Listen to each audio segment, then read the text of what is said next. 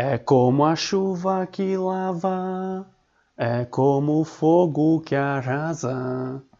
Tua palavra é assim, não passa por mim sem deixar um sinal. Sinal, né? Sinal. Olá, eu sou André Costa Livre. Não, eu sou André Costa e esse é o André Costa Livre. E hoje eu vou ter o prazer de conversar aqui com o meu amigo Ângelo Antoninho Boscari Júnior. Tu sempre escondeu o Antoninho do teu nome, né? Não escondo, é que na verdade eu, eu só dou, dou uma, uma abreviada para ficar mais fácil de falar, né? Eu também sou André Luiz Costa, eu também oculto Mas sabe por que eu escolhi o Antoninho? É o nome do teu pai? Não, pra, pra, pra tirar, tirar, porque o Boscari é sobrenome, tem que aparecer, e o Júnior é o que diferencia do meu pai, então o Antoninho, não é um preconceito com o Antoninho. Não, eu também não tenho preconceito com o Luiz, que é meu pai, né? Até pensei em ter um nome artístico um dia e colocar Toninho ou Tony, sei lá. Toninho Boscari eu acho que Ah. ficaria legal, cara. Olha aí. Mas enfim, é, vulgo Mestre Jesus, ex-integrante do programa de humor Colonews, vocalista de rock and roll, vereador pelo PDT, e uma vez por ano também ele é crucificado na frente da igreja, né, na Sexta Santa, Exatamente. e sempre retorna dois dias depois, sem querer fazer spoiler também, né, É, no mesmo local. no mesmo local. Mas, ah, tudo bem. Daí as pessoas querem ir lá para conferir, ver como é que é a história, né? Então, Um pouquinho de spoiler às vezes realça a curiosidade, né? É, mestre, nesse ano que você completa 33 anos, a exemplo de Jesus, você pretende se aposentar também? André Costa Livre é um oferecimento de Posto do Hélio, há mais de 60 anos oferecendo combustível e serviços de qualidade. Pretendo, eu, eu gostaria de estar aposentado já, porque trabalhar não é muito legal, né? Mas Então, mas eu digo se aposentar da encenação, a encenação de de. Cristo de Jesus, eu ia entrar agora nessa questão. Como não teve esse ano aqui por causa da pandemia, nem o ano passado, que eu tô de férias, né? Como aposentadoria, né? Não contribuiu dois anos, vou ter que ir mais dois anos pra frente. Mas eu tô com um pouco de receio do ano que vem, que daí eu vou ter 33 na, na época da Páscoa, de morrer de verdade. Aí não sei, né? Cara, então isso só eh, reforça a ideia de que a pandemia é do capeta, né? É. Porque você vai aposentar até o nosso Jesus aqui de Flores da Cunha, Olha cara. aí. Complicado, né? Ô mestre, por questões estéticas, assim, por exemplo, eventualmente tu é crucificado sem camisa. A igreja, ela fez uma imagem de Jesus, assim, marombado, um Jesus bonitão, assim. É. Tu se preocupa em ter o abdômen trincado, assim, pra estar lá sendo crucificado com o abdômen trincadão, assim? Se você olhar, ou se tu olhares, a linha do tempo das encenações das minhas fotos, tu vai ver que eu tive uma evolução de peso. Uma evolução de peso, né? assim. Da primeira pra cá foram 20 quilos, então eu acho que não tenho muito essa preocupação aí. Não, tá certo, né? Eu acho que então tu tá se aproximando da imagem real do que era Jesus Cristo, Talvez né? seja, porque na primeira eu era mais firmezinho, assim, né? Tinha até ah, um, pouco da- do, do corpo definido, né? Agora Sim. tornei um tiozão, né? E Jesus não tomava whey e não marombava, Não, né? e eu tal. tomo muita cerveja, então acho Tomo que... cerveja. Ah, tu quer uma cerveja? Nem te ofereci? Não, agora não, tá Não? legal. Tá. Eu tenho vários produtos que estão vencendo aqui em casa, cara. Eu parei pra pensar hoje. Tem um monte de produto que tá vencendo. Eu fui olhar pra ter coisas pra te oferecer, né? E eliminei metade porque estavam vencidos. Eu pensei, é, Coca-Cola eu tenho aqui em casa, mas eu não bebo. Ah. Cerveja também eu tenho, eu não tô bebendo e eu tenho aqui. As cervejas só tem uma que tá na validade, aliás, que venceu ontem, mas dá pra encarar. Não tem a, tolerância, eu acho. Isso, né? tem a tolerância aí, de um dia dá pra tomar, né? Sim. Cara, eu tenho muita coisa vencida que é coisas pra se vier visita eu poder ofertar, né? Isso. E como a minha vida social, assim, não é tão, vamos dizer assim, agitada, cara, eu parei pra pensar que, caramba, Que tem cara. coisas vencidas desde 2005. e- É, eu pensei que talvez esse programa aqui seja só uma desculpa pra encontrar os amigos, né, e conversar, Olha sabe. Mas foi uma boa oportunidade, né? Belo apartamento, nunca tinha vindo aqui. Sim, belíssimo, belo lustre, né? Isso, olha ali, ó. No áudio a gente pode também mexer É. com o imaginário das pessoas, Sim, né? tem rebaixo em gesso. As Mas- luminárias também. O mestre sabe que o máximo que eu cheguei perto de ser Jesus numa encenação, obviamente, foi uma vez na catequese, né, cara?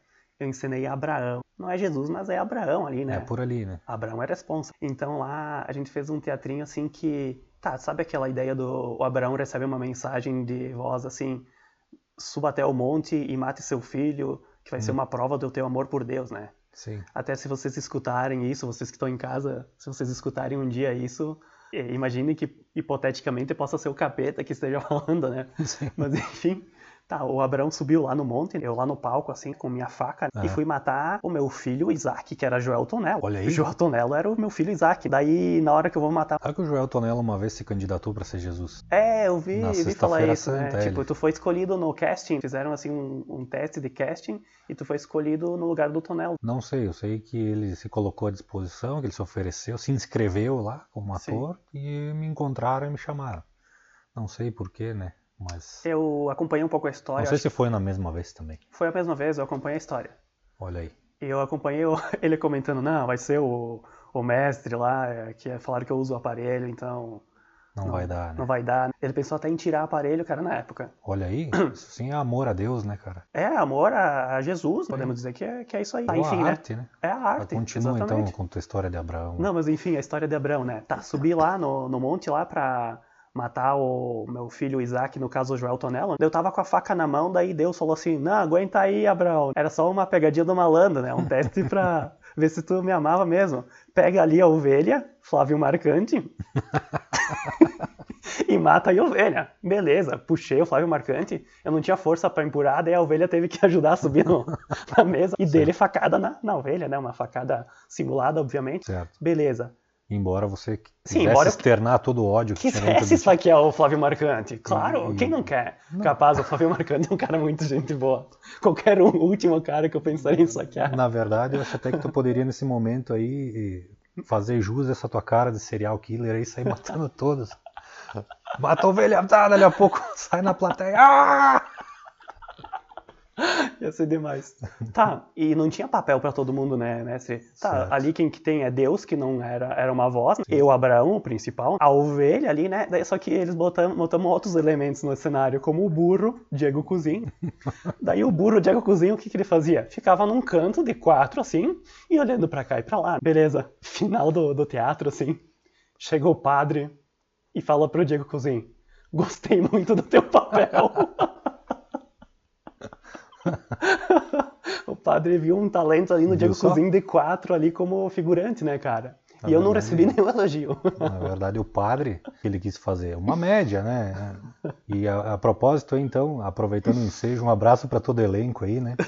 André Costa aqui falando sobre a sua vida artística e sobre os, as- todo o elenco que participou desse momento. Ô mestre, o Pôncio Pilatos, ele lavou as mãos e ele acabou lascando, meio que lascando com Jesus. Tu acha que se ele tivesse um partido, ele seria do Centrão? Normalmente o Centrão vai aonde tem mais interesse, né? Então, acredito que ele. Não sei dizer, porque se ele lavou as mãos, cara, ele não tinha muito. hum, Eu tenho informações privilegiadas da Judéia, tá? certo. Então, é, disseram que foi o tal do Caifás que chegou lá, né, e falou pro, pro Pôncio Pilatos. O Pôncio Pilatos mandava lá na quebrada, mas ele falou assim, ó, o negócio é o seguinte, nós os romanos a gente controla aqui a quebrada, então tem um cara aí com umas ideias meio erradas, umas ideias de amor aí, não tô curtindo, e tu vai matar ele, tá ligado? E o Pôncio Pilatos não falou, pode crer, vamos lá, vamos matar Jesus, né? O Pôncio Pilatos falou, porra, mas eu... Cara é meio que inocente ali, né, meu? Falou, não, não, então é o seguinte, tu vai ser destituído, vai cair da mamata aí e pode rolar tua cabeça. No sentido literário. Então ele era do Centrão. Mas daí o que, que ele falou, né? Ele falou, bom, não vejo nenhum pecado nesse homem, mas vou aqui lavar minhas mãos. Pegou lá, lavou as mãos dele lá e, E falou assim, botou- e a culpa não é minha. Botou pra galera decidir, né? Que ele vocês botou pra querem. galera decidir, cara. Só que foi bem tendencioso, né? Ele já Claro. tava ali, né, no negócio. E aí, Tinha, tinha o pessoal lá atrás pra estimular, tipo... sim, é aqueles caras que começam a bater palma, né? É, nos comícios, o pessoal, que, É isso. o pessoal do, do Partido Jovem lá atrás Lá, que começa a bater atrás. palma. É! Tem uma frase a respeito disso, né, mestre? Tem uma frase que eu retirei de um livro do Dante Alighieri que fala assim: No inferno, os lugares mais quentes são reservados àqueles que escolheram a neutralidade em tempos de crise. Então, eu lembrei do Pôncio Pilatos nessa com essa frase Uhum. aqui. Isso me lembrou de outro caso. Né? Tu lembra do impeachment da Dilma? Sim. Tá, lá no impeachment da Dilma era muito tranquilo. Tu achava que ela cometeu um crime e merecia impeachment, tu falava sim, não lembro qual era o sim ou não, né? Tu falava sim, merece impeachment. Se tu achava que ela era inocente, tu votava que não, né? Eu votava pelo impeachment, daí era só sim. Isso, votava pelo impeachment era sim, né? Ou tu votava não, que era que tu achava que ela era inocente. Muito simples. Só que aí que é o, como que eles chamam de dilema, escolher um dos dois caminhos. É bifurca. Tu, Uhum. tu tá chegando ali no uh, na subida do morro ali, tu tem que ir pro lado da direita ou pro lado da esquerda. Senão tu vai dar na casa do Massone ali, né? No motosserra, Sim. né? Tu vai dar no meio. Tá, daí Passo chegou. ali todo dia. Tu passa ali todo dia. Tu Isso. nunca dá no meio, né? Ah, e por incrível que pareça, eu sempre pego a esquerda. Olha ali. É, Já tá revelando o seu lado, a sua posição política, né? eu sou, né, na minha formação partidária, minha formação não, mas a minha é de centro-esquerda, né? Eu, ali o PDT ele é de centro-esquerda. né? O PDT ele é de centro-esquerda. Tá, mas aí tinha esse, esse deputado aí, ele chegou no, no momento de votar, ele falou o seguinte: nem para um lado e nem pro outro. Eu me abstenho. O cara mandou essa, eu me abstenho. Aí lembrei de Pôncio Pilatos, foi o cara que ele lavou as mãos, porque é, é que o partido ele tinha ameaçado expulsar quem votasse é, pelo sim, né? Pelo impeachment, né? Porque era um partido de, de esquerda e tal. Sim. E é, Eu acho que ele não achava legal votar pelo não. ele não achava legal votar pelo. Eu acho que ele queria votar pelo sim, só que o pa- partido ia expulsar. E se ele votasse pelo não, a galera ia. A opinião pública ia cair matando em cima dele, sabe, Uhum. né? Então ele quis dar o eu me abstenho, né? Ele quis dar uma de Pôncio Pilatos. Isso. Ele se abstendo contava um voto a menos pelo impeachment que acabava ajudando a Dilma. Então, eu, tipo, não existe, às vezes, o caminho do meio. Tudo tem uma consequência. Pôncio Pilatos, mesma coisa, né? Jesus acabou morrendo e, e foi o que a gente vê todos os anos com o senhor lá interpretando Jesus, né, cara? Justamente. Ô, ah, mestre, então, no caso você como Jesus, assim, como que tu foi parar na política? Como que tu foi por este belo caminho? Minha história com a política é antes de ser Jesus ainda. Ser Jesus em 2008 e me filiei ao PDT em 2007. Mas a política é um dos muitos caminhos que eu segui por por ter achar que tem uma vocação, por achar também que por ter uma influência até familiar. E fui indo na, não na onda, eu tenho ideais, eu tenho vontade de, de, de estar em evidência também, não, não deixa de ser.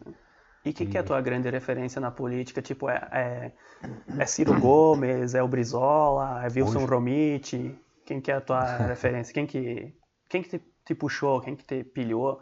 Assim, Que me pilhou. não, pode, pode falar quem que te pilhou aqui regionalmente e qual que é a tua influência a nível global, assim. Na verdade, eu não, não fui influenciado muito por ninguém localmente, assim. Acompanhei mu- muitas falas e um pouco da história do Brizola, né? Porque, enfim, ele faleceu, eu era ainda criança, mas a gente já, já, já tinha a ideia daquele aquele cara era um estadista, pulso firme e tal. Gostava muito da- das falas dele e a família também gostava, né? É, o meu pai foi político, então eu, eu já tinha um espelho dentro de casa. Também não acompanhei a época que meu pai era ativo na política, mas acompanhei os- um pouco da história dele. E contemporaneamente, na época, eu, eu olhava, tinha algumas lideranças jovens que estavam próximos de mim ali, e, e as ideias eram parecidas, e a gente foi entrando na, na roda, que era a juventude do PDT na época. Não foi uma pessoa que me influenciou. Sim, foi a galera. Mas foi a galera, a galera ali. Posso citar que o, o, o Olibone, que influenciou o Heleno, foi um cara que eu. que Foi eu- prefeito há oito anos aqui em Flores, só que pra eu, situar. eu olhei isso, que eu comecei a olhar a história, né, de- dessa visão social de um cara mais, mais local, né, contemporâneo a mim. E meu pai como político e o, e o Leonel Brizola, né? Esses Sim. caras aí foram os que me levaram pro lado da política e, e cito Brizola e Olibone pro lado do PDT, né? Junto com a juventude do PDT. Daí Sim. tinha uma galera que eram meus amigos ali que Ô, mestre, não e- vou citar todos para não esquecer de ninguém, né? Sim. Ô, mestre, depo- na tua segunda eleição, tu acabou se elegendo. O dia da eleição foi muito estranho, até por causa desse atraso, porque assim, a euforia passou. Eu fiquei preocupado em ver, vai dar, não vai dar, porque tipo, eu fiquei fora dos nove mais votados, né? Fui, eu subi, eu Por questões de legenda, né? fui por questões de, de, de partidárias, da legenda partidária. Fui o 14 mais votado, só que eu fui o mais votado do meu partido. Então, e como o meu partido fez votos suficientes para uma cadeira, né, que muita gente não entende isso, né? Uhum. Mas é, o partido tem que alcançar um quociente eleitoral que é feito a partir dos votos válidos divididos pelo número de cadeiras. Alcançando esse, esse quociente, o mais votado é o que entra. E eu fui o mais votado, assim, com, com bastante folga dentro do PDT, né? Fiquei mais de 100 votos à frente do segundo colocado. Para uma cidade do tamanho de Flores é bastante voto. E não caiu muito a ficha, eu fiquei ali naquela angústia, né? Sem saber se ia ou não ia. Daí eu, eu fui lá no, no, no cartório eleitoral, lá eles me, me confirmaram: não, tu entrou. Aí eu comemorei, mas já tinha passado aquela euforia. Os, os, eleitos já tinham feito festa. Eu fui, acho que, o último a começar a comemorar, porque eu não estava acreditando muito, entendeu? Mas, assim, pelo trabalho que eu fiz nessa eleição, eu, eu sabia que eu tinha plenas condições de chegar. Sim. Porque a eleição é uma caixa de surpresas e a população, muitas vezes, ela, ela é não só ingrata, mas também ela, é, ela te ilude. Ela fala uma coisa e faz outra. Então, uma frase que um, um empresário me disse num outro momento que entrar na política é uma ótima maneira de tu se decepcionar. Porque tu entra com uma expectativa e às vezes ela não é alcançada. E como que foi isso, tá? Agora, pô, tu, tu era o cara que assistia as sessões da Câmara, que tu trabalhava Sim. lá de assessor lá, né, no partido, tu ficava no meio que no bastidor, assim, né? Certo. Agora tu se elegeu, cara. Então vamos supor que tu, tu era pedra, agora tu é vidraça, né? Tu tá no outro Sim. lado lá. Por vezes, talvez, eventualmente, tu cobrava dos políticos, assim, né? Agora tu tá lá uhum. dentro, né, agora cara? Agora sou cobrado. Isso, tu é cobrado. E ainda mais agora na pandemia, sabe? Eu te pergunto assim, o vereador ele consegue dar uma resposta, ele consegue valer a pena assim o investimento do, do contribuinte e o voto do eleitor? O vereador é uma peça necessária porque é ele que fiscaliza né, o poder executivo e em contrapartida, se o vereador lançar qualquer projeto ou, ou qualquer coisa que o vereador vote, né, que parta do legislativo, o prefeito pode barrar, um fiscaliza o outro. É para, em outras palavras, para não trabalhar livre de, de, de, de para tu não ter essa liberdade, né, de fazer o que tu quer. Tem alguém olhando para ver se tu tá fazendo a coisa errada, né? Primeiro. Segundo, a gente é a ponte que liga a população ao poder público, seja ele o executivo ou legislativo, porque os vereadores são os caras que mais a população tem acesso, né? Mas o lance é o seguinte, a gente é muito limitado, isso eu sempre disse. O vereador pode fazer as coisas na medida possível, levantar as discussões, buscar apoios e daí então tentar fazer acontecer a coisa. Porque através de projeto muita coisa é efetivada lá na comunidade, lá concretizada, né? A gente não pode criar atribuição, a gente não pode criar despesa.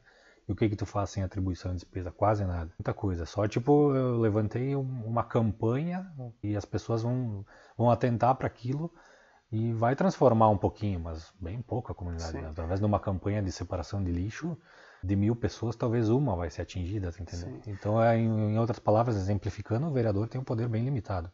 Uma das tuas bandeiras foi a cultura, assim, foi Sim. também o esporte, né? No caso, tu é ligado à cultura que tu é vocalista de uma banda de rock, né? Não sei se tu continua com a banda ou a se gente já parou. tá parado, mas estamos retomando com a banda para gravar algumas músicas que Sim. ficaram. Né? Vocês gravaram uma música que é o Compus, que doido, né, Justamente. né, cara? Na verdade, eu gravei parte da banda, né? Era Sim. Eh, eu e o Rica. Depois a gente formou a banda e adotou a música, né? Com a tua autorização na época, né?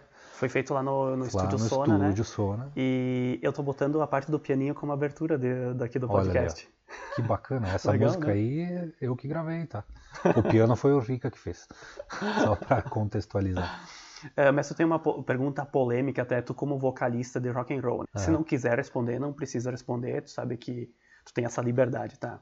Tu preferia no vocal Tiaguinho ou Krigor pro Exalta Samba? Prefiro não responder, não, não conheço. Quer fugir da polêmica, né? Tudo bem. Tu ficou em cima do muro, ó. O cara ficou em cima do muro. Tu não quer se comprometer com os fãs eles, do cara. Thiaguinho e do, do Krigor, né? Não conheço, ah, tudo bem. Conheço. Vamos para a próxima, então. Tá. Ô, galera, eu sei que tem milhares de pessoas, fãs aí do, do Krigor e do Thiaguinho, que estão ouvindo agora, né? Eu não tô me abstendo, tá? uh, uh, outra bandeira tua foi uh, do esporte, né? Certo. Tu foi campeão de luta de braço, é isso? Certo. Procede? Procede. Mas foi campeão o quê? Estadual, brasileiro? Estadual, sul-brasileiro. Estadual e sul-brasileiro. Terceiro lugar no brasileiro, segundo lugar no brasileiro braço esquerdo. Ano 2005. Pô, tem a categoria de braço esquerdo? Direito e esquerdo. Caraca, Senão os canhotos vão se sentir sempre prejudicados. Né? Se eu apostar contigo com o braço direito, tu não vai estar no teu e máximo. Eu e eu fui, é, eu fui, em um desses campeonatos eu fui melhor no braço esquerdo do que direito, e eu sou destro. Sim. E eu fui melhor no esquerdo. É, dizem que tu tem a mesma força nos dois braços, só que muda é que um tu tem mais, é, como é que eu vou dizer, habilidade, né, controle. Hum. E, mas a força é para ser a mesma. Caramba, um campeão de luta de braço, cara. Ô, mestre, eh, a gente falou aqui sobre teu lado de esportista, tu também fazia parte do Colonials, né? Que era um programa Certo. de humor, né, cara? Eu tava parando pra pensar outro dia. ah, Eu fazia parte, inclusive, né? A gente se reuniu em quatro pessoas, assim, cara, muito, muito boas, assim, que tinha uma sinergia. Certo. Eu penso que não poderia ser outras quatro pessoas, sabe assim, né? Cada um na Foi sua, bacana, né? cada um na sua que tinha uma habilidade, assim. Tu fazia uns personagens, assim, eu queria saber como que foi participar disso, tu curtia, sabe? Qual que era a ideia? Na verdade, a minha vida, hum, em tudo isso aí, porque eu- faço um monte de coisa, né? Como tu bem disse. Por que, que eu faço um monte de coisa? Eu acho que tem um- uma explicação muito. que tem que vir lá do início, né? Básica e simples, que é. Eu quero aparecer. Né? Quer aparecer? Aquele cara que, tipo, tem a necessidade de aparecer, de chamar a atenção. Mas tu é bem sucedido em todas as. Sim, mas o que eu quero dizer assim, não é só, ah, eu quero aparecer por, porque eu sou Por vaidade. o, é, o, o cara que, que se acha, vaidade, justamente. Que justamente eu tenho as habilidades, né? Eu, eu vi que eu tinha um, graça, por exemplo, na escola. Tudo começa na escola. né? Eu Filme era- do Astro. Antes ainda, lá na pré-escola, vamos dizer assim, né? Eu fui criado por mãe solteira, em separou muito cedo da minha mãe, não nos abandonou, mas não era aquela coisa. Isso criou uma série de traumas em mim. Agora eu vou entrar na parte triste. Eu boto uma trilha triste se tu É. puder chorar da audiência, tá, pessoal? Antes de contar o resto da história, mestre, para, para, para. Agora ele vai contar uma história muito triste, tá, pessoal? Eu vou aproveitar esse momento pra falar que Minha nós. infância pobre.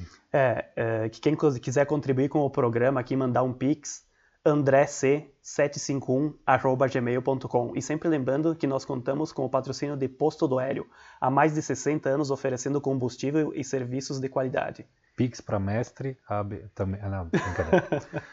Continuando a história triste, não, não é que era triste, mas enfim, eu tive uma série de traumas, assim, o que me deixou um pouco in- introspectivo, né? Um cara calado. E também eu acho que é uma característica minha de ser, de na, naquela época ser muito tímido e, e- e quieto, sabe? Quando eu ia para casa do meu pai, eu pouco conversava com ele. Claro, meu pai era um cara meio brutão, meio da colônia, assim, né? E eu era quieto, introspectivo, mas tinha momentos que eu me revelava, falava mais que todo mundo. E era na hora da graça, tu entendeu? Parte triste aí desconsiderem, né? Foi só para contextualizar. Não, é a Mas- parte que tu crescia, assim, né? É, e aí o que que aconteceu? Eu era tímido em muitas coisas. Se eu tivesse que apresentar um trabalho na frente da, da turma, eu travava. Mas se eu começasse a fazer piada, eu dominava a situação. E foi, daí eu comecei a ser o cara mais engraçadão da turma, daí uma bagunceiro. Aí, mas não que isso fosse um mal, porque as professoras até hoje lembram de mim que eu era um cara alegre, divertido, que eu atrapalhava a aula, sim, mas que sem maldade. Não era o cara que quebrava as classes, que chamava de filha da puta, pode falar palavrão aqui? Obviamente. Xingava professora, enfim, que falava palavrão. Eu era o cara que, no máximo, iniciava uma guerrinha de papel ou ficava sempre. E eu tinha os time, né? Eu não era aquele cara, porque eu já tive colega chato que não deixava a prof falar nada, né? Professora, os colegas. Tava sempre interrompendo com bobagem. Eu não, eu esperava para fazer a piada na hora certa. No timing. Pra quê? Porque eu precisava que os outros rissem, eu não queria só incomodar. Então, tipo, eu comecei a ser um cara maneiro, né? E quando eu vim pra morar em Flores, sofri preconceito, porque eu não sou natural de Flores, não sei se tu ia pedir isso, né, também, aqui. Eu não ia pedir, mas é que é, é irrelevante, É cara. relevante. não, não, eu digo Porque tem assim, não vai que mudar. fala, "Ah, mas nem é de Flores, tô entrevistando por quê? Porco de... É que tu é um colono, né, cara? Né? Sim, Tu é um dos nossos, eu né? sou da, da, da colônia, meu pai é da Serra Gaúcha, foi morar no Paraná, eu nasci lá e voltei pra cá. Cheguei aqui, me adaptei muito fácil e eu parlo um pouquinho de italiano, mas não muito, né? Porque lá em casa ninguém me estimulou, né? Falando em cultura agora, que a gente tá tentando retornar, retomar isso também. Mas, né, voltando, vim pra cá e sofri um pouco de preconceito porque eu tinha um sotaque diferente, porque eu era um guri diferente, sei lá. E já tinha a turminha fechada, né, na escola que eu fui estudar. A primeira semana todo mundo queria brigar comigo. Só que daí eu fui criado meio que num- nas quebradas, né? Não, não baixava a cabeça pra ninguém, mas nunca briguei com ninguém também. né? Sim, tu era um pé vermelho do Paraná ali, Isso. né? Com faca na bota, Isso aí, pelo aí. duro, como eles falavam. É. né? Na primeira semana todo mundo queria me bater, mas ninguém teve coragem de me bater. Na segunda semana todo mundo queria ser meu amigo. Foi muito rápido, assim. Conquistou, Fui. virou o jogo, né? Virei o jogo e sempre fazendo minhas piadinhas e daí tal. E aí por isso que eu percebi que eu era um cara engraçado. E as professoras, até fui expulso de uma escola, mas não foi por, por baderna. Foi tipo Porque eu tive que levar uma advertência um dia, eu já estava pendurado, sabe? Mas daí a professora disse, olha, não tenho como não fazer. E, mas foi bom para o meu crescimento, né? Fiquei seis meses em outra escola, daí cheguei lá na outra escola, já estava com o conteúdo adiantado. Aí consegui fazer umas bagunças lá também, bem tranquilo. Me tornei o líder da turma de novo. O líder do, do PCC, né? da baderna, baderna organizada, né? As piadas no tempo certo, a galera rindo e conquistei mais amigos nessa outra escola. Sim. Então esse negócio do humor partiu desde sempre, porque Sim. era uma, um mecanismo de defesa meu. Sim. E hoje eu não sou mais tão introspectivo. Isso também ajudou na minha convivência com as pessoas, de conversar, de chegar a me impor e falar e tal. Então o humor para mim. Mas eu acho que o, o que, que tu tem as de. piadas sempre foram é, positivas porque eu me tornei popular por isso, me tornei querido por isso e me ajudou também como Sim. a, a ser um cara mais aberto a diálogos e menos tímido, né? Eu Eu, acho- me tornei até político por causa disso. né? Então, Eu acho que a linha comum de todos os meios que tu transita aí, sabe, né? É, tipo, como músico, como político, como humorista, vamos dizer assim. É, eu acho que nem é a, a necessidade de tu falou que tu quer aparecer, assim, e tal, né? Eu acho que é ter o carisma, sabe, ali que, que ele anda junto muito Não, nisso, é- né? é- De tu se dar bem quando, nisso, né? quando tu fala o negócio de aparecer, Sim. não é, como tu disse mesmo, vaidade. Porque eu acredito que, que vai ser legal em algum momento. Eu vou transformar aquele ambiente, eu vou ser bem visto e vou Sim. ser tido como um cara carismático. E aí, e aí é o que funcionou, e daí a gente vai, vai fazendo, né? Oi, tem que ter gente diferente, né, mestre? Eu digo assim, né? Tu pega ali, tu abre a minha geladeira e tem os- uma caixa de, de ovos aí, né? É, é um igual do outro, assim, cara. E, tipo, as pessoas, elas, sei lá, elas ficam um pouco engessadas. Até eu de fazer esse podcast, pra ser bem sincero, eu tava com o pé atrás, sabe, né? Assim, no sentido de, cara, eu vou me expor, assim, sabe? E Sim. eu tô no momento de trilhar uma carreira profissional, de estudar, assim. E eu falei, cara, claro que eu já fiz um monte de, de coisa assim, mas eu penso no sentido de assim, não vamos ter medo de se expor também, né, cara? Vamos fazer a diferença, nem que seja pra fazer uma besteira aí, né? Claro, Vamos- vamos ser os melhores e ser os piores, né? Tudo, Exatamente. se tudo der. Ô, mestre, eh, eu vou te contar uma rápida história, depois eu queria que tu falasse um pouco sobre algo semelhante. É seguinte, é um- uma historinha assim que eu lembrei de Jesus, lembrei de ti. Eu fui ouvindo YouTube coisas sobre Jesus para poder conversar contigo. Aí que veio o Caifás e tudo mais, né? Mas eu lembro que eu reprovei na quinta série. Em 95. Daí, naquele tempo, eu fiquei com meio com raiva de Jesus, porque era uma coisa importantíssima eu passar de ano, e eu Sim. reprovei. No caso, eu botei a culpa em Jesus. Não foi nem no Mario Bros, é, nem que eu era um vadio, assim, eu botei a culpa em Jesus. E Certo. falei algumas merdas pra Jesus, né, no meu pensamento de garotinho juvenil, né, criado a leite com pera, que nem diz o Huawei. E daí eu fal- eh, chegou o momento que pesou a consciência e falei, cara, porra, já passou ali, né, tipo, eu falei, por que que eu peguei pesado com Jesus? Fiquei bem arrependido, falei, eu te peço muito perdão, assim, e se tu me perdoa de verdade, eu peço que tu me dê um sinal. Fui lá na área de serviço, tinha um quadro de Jesus, cara que Olha não, que não tava lá. A minha tia tinha dado pra minha mãe e minha mãe colocou lá, cara. Olha aí, é um sinal. É um sinal, né?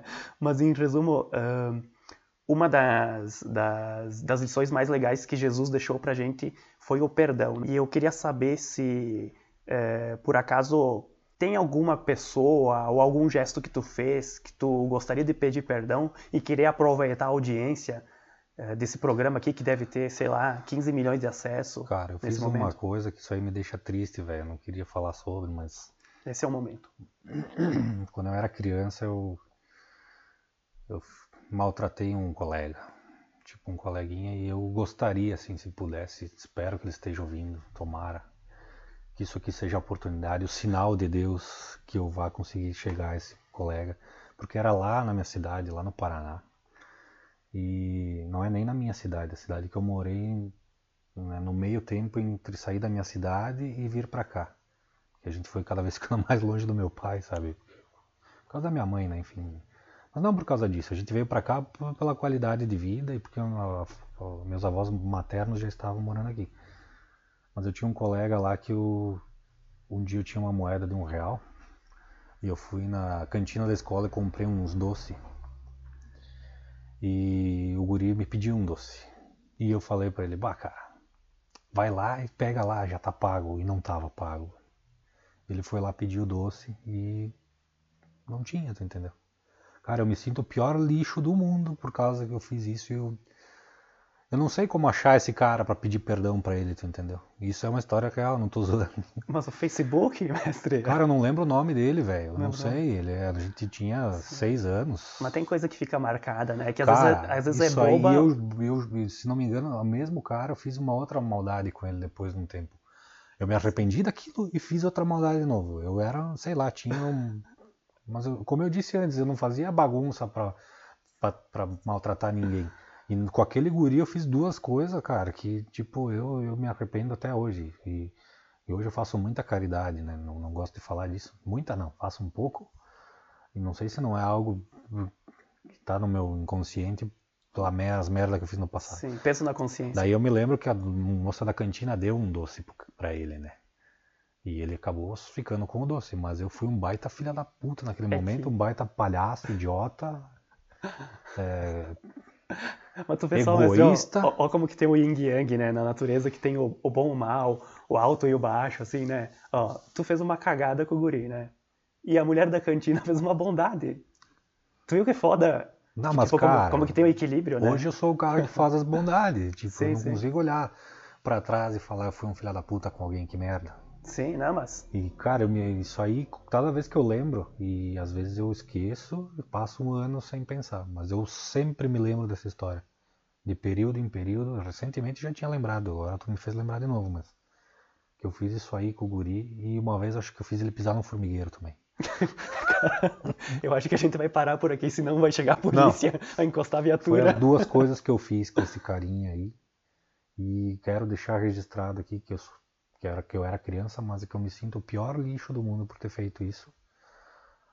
naquela época, mesmo sendo criança, hoje eu tenho, sou adulto, mas eu, eu me culpei na, na época, tempo depois, ainda criança, eu percebi que eu tinha feito coisa errada e não tive a oportunidade de me desculpar. E hoje, como adulto, eu vejo que realmente eu fui um, um idiota com criança, lá, com o amiguinho, né? E, e não tenho como me desculpar dele, cara. Não me lembro o nome dele, velho. Senão eu ia lá, cara, eu sairia daqui. Amanhã não sei, mas talvez depois de amanhã pra ir lá pedir desculpa pra ele se eu, se, se eu soubesse quem é. Ô, mestre, tu vê como que... 800 quilômetros eu andaria, para, não a pé, né? Mas iria. Ô, ô, mestre, vê como que aqui no arroba André Costa Livre as coisas são surpreendentes, né? Fui falar com um cara engraçado, humorista, a gente acabou quase chorando aqui o programa, né, Cara, eu pessoal? quase chorei mesmo. Vocês não estão vendo, mas a, o olho tá cheio de lágrimas. Olhos marejados aqui. Mas, pessoal, muito obrigado por acompanhar aqui o nosso programa. Essa foi a primeira entrevista que comece, foi um piloto. Não sei como que tá o áudio. Já mas acabou? Vamos acabar de maneira triste, assim? Vão acabar de maneira triste, chorando, né? Porque eu- Que desgraça, meu. mas é a vida que segue. E sigam no Twitter, arroba André Costa Livre, no Facebook também, no Instagram também. Ehm, como é que é aquele lá que é um verdezinho que toca música lá? Spotify. Esse aí. É, tá nessas plataformas de podcast. Um abraço, pessoal. Muito obrigado. Até logo. Tchau. que da hora, cara.